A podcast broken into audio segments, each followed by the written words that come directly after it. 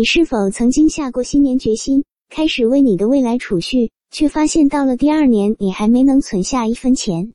你是否对自己不稳定的购物习惯感到沮丧和困惑？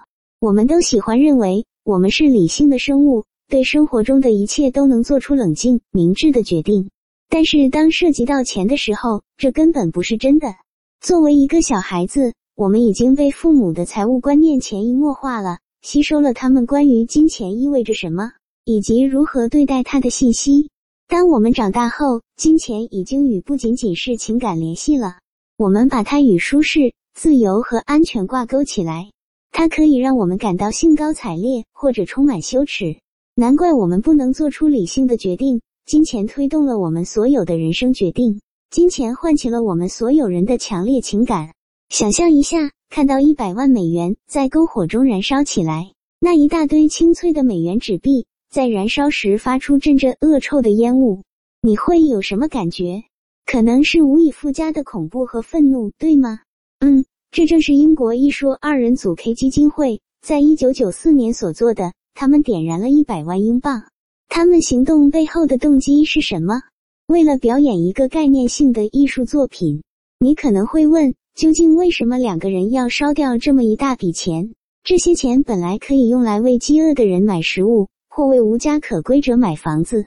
他们怎么会如此自私？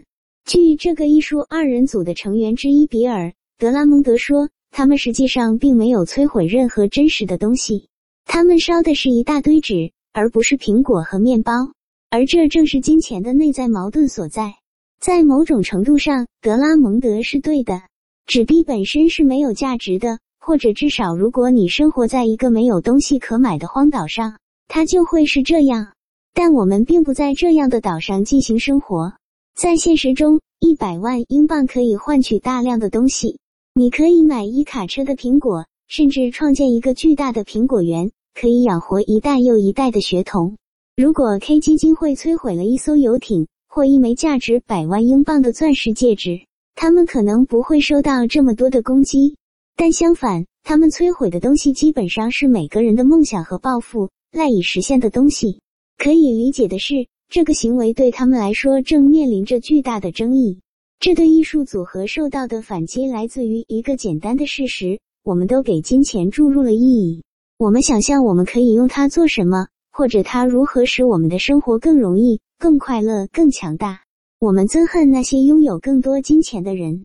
我们为自己失去它的时候感到悲哀。金钱对我们的生活影响如此之大，以至于许多人多年来一直想进入一个没有货币的乌托邦。想象一下，在这个世界上，我们将永远不必担心抵押贷款或如何购买一条面包。